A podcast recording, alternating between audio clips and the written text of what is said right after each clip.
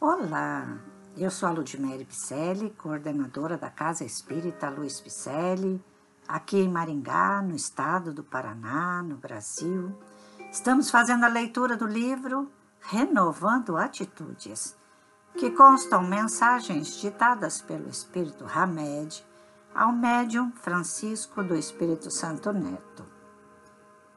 Hoje o episódio intitula-se Perfeição versus perfeccionismo. Hamed faz a sua reflexão em cima de um trecho do livro O Evangelho segundo o Espiritismo, principalmente do capítulo 17, item 1, que diz: E se vós não saudardes senão vossos irmãos, que fazeis nisso mais que os outros? Os pagãos não o fazem também? Sede, pois, vós outros perfeitos, como vosso Pai Celestial é perfeito. E Hamed nos reflexiona. As tendências ao perfeccionismo têm raízes profundas e escondidas, revelando às vezes um grande medo indefinido e oculto a diferença principal entre o indivíduo saudável e o perfeccionista é que o primeiro controla sua própria vida, enquanto o segundo é controlado sistematicamente por sua compulsão pertinaz. Trazemos como somatório de múltiplas existências crenças negativas de que nosso valor é medido por nossos desempenhos bem-sucedidos e que os erros nos rebaixariam o merecimento como pessoa.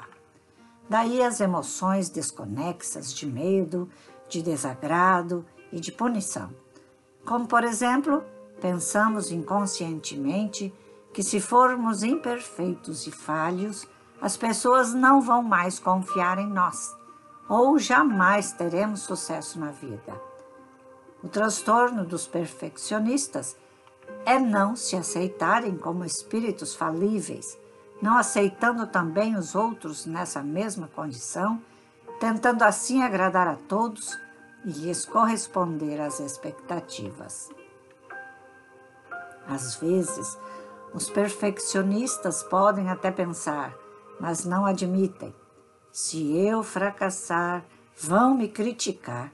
Em outras ocasiões, insistem em dizer que não pensam assim, demonstrando, porém, o contrário, pois ficam profundamente descontrolados quando cometem algum erro.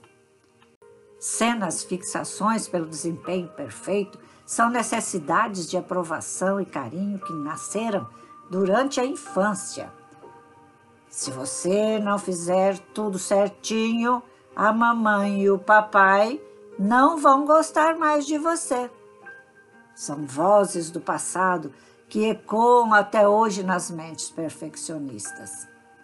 Esses distúrbios de comportamento levam em muitas situações os indivíduos a uma lentidão superlativa para fazer as coisas. Querem fazer tudo com tantos detalhes e precisão que nunca acabam o que estão fazendo. Outros são conhecidos pelo nome de proteladores ou seja, adiam sistematicamente a ação por temer um desempenho imperfeito. Por exemplo, se começam a apontar um lápis, levam o objeto à destruição em alguns minutos, pela busca milimétrica da perfeição. Outros sintomas ou sinais mais comuns.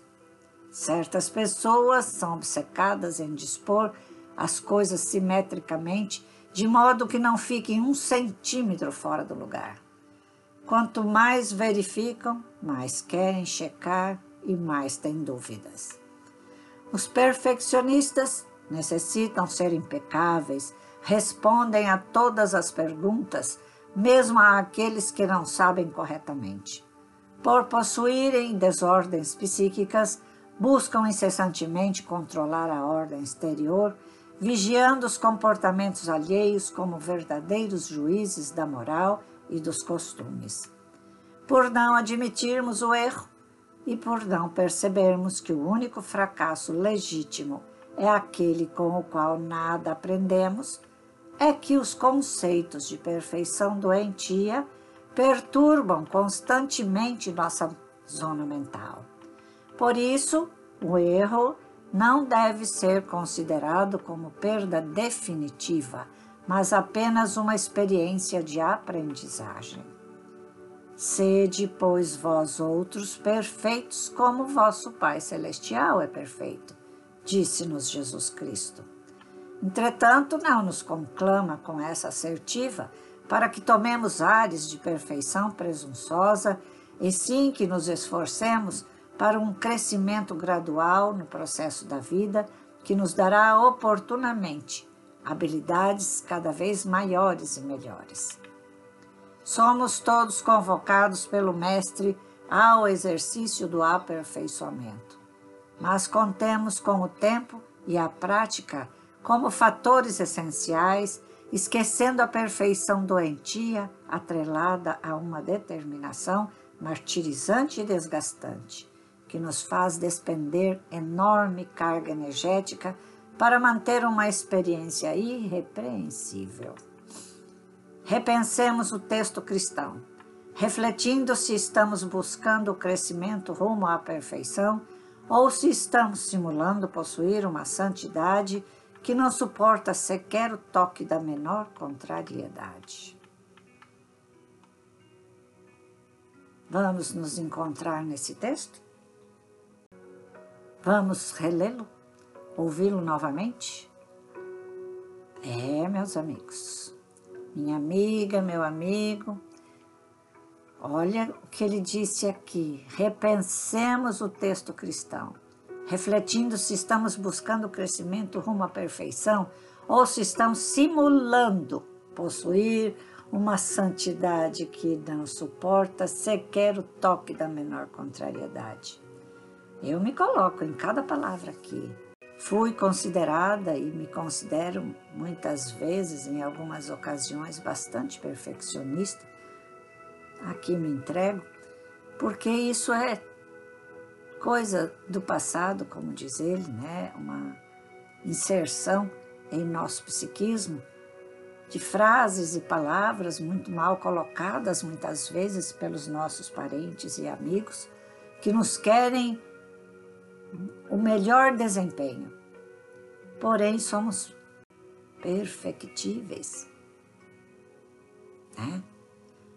Porém, somos humanos que ainda busca a perfeição. Não somos perfeitos. Temos erros, somos envolvidos numa pleia de, de irmãos né? que nos querem bem, para nos impulsionar para o bem. Somos envolvidos também, muitas vezes, por irmãos que não querem a nossa perfeição. E neste momento, com tantas tarefas, os bons espíritos nos alertam, mas muitas vezes nós não damos atenção. Então fica aqui esse chamado para mim e para você, que o Evangelho, à luz da obra de Kardec, ele retém essa, esse enorme manancial de edificação de valores morais na nossa renovação de atitudes humanas. Então vamos acessá-lo, acessar o Evangelho, para que possamos redescobrir verdadeiras potencialidades herdadas dessa paternidade divina.